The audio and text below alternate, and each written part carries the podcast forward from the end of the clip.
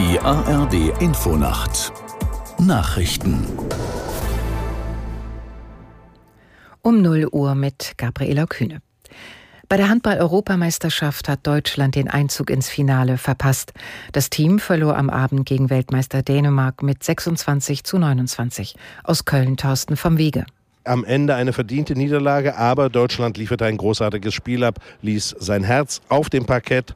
20.000 Fans danken es mit Begeisterungsstürmen. Zur Pause führten die Deutschen mit 14 zu 12. Dann drehte der Favorit auf, kam schnell heran, ging beim 16 zu 15 zum ersten Mal in Führung und baute diese Führung bis zum Schlusspfiff kontinuierlich aus. Deutschland wehrte sich verzweifelt, kam aber an die cleveren Dänen nicht mehr heran. Im Spiel um Platz 3 spielen die Deutschen nun gegen den entthronten Titelverteidiger Schweden, Frankreich der Olympiasieger und Dänemark der Weltmeister bestreiten das große Finale.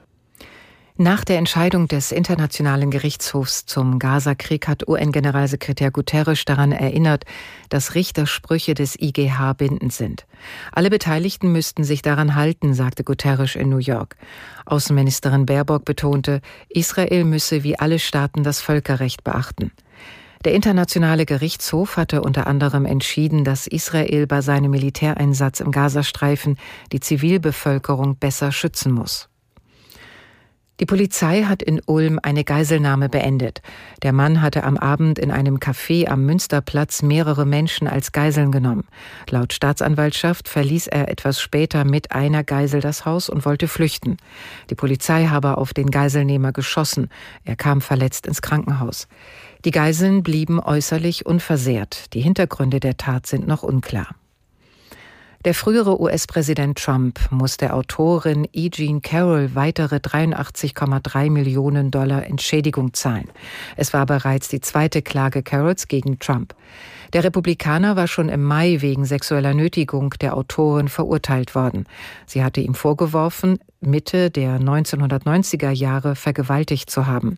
Trump bezeichnete die Anschuldigungen als Lüge. Carroll war daraufhin ein zweites Mal vor Gericht gezogen, diesmal wegen Verleumdung.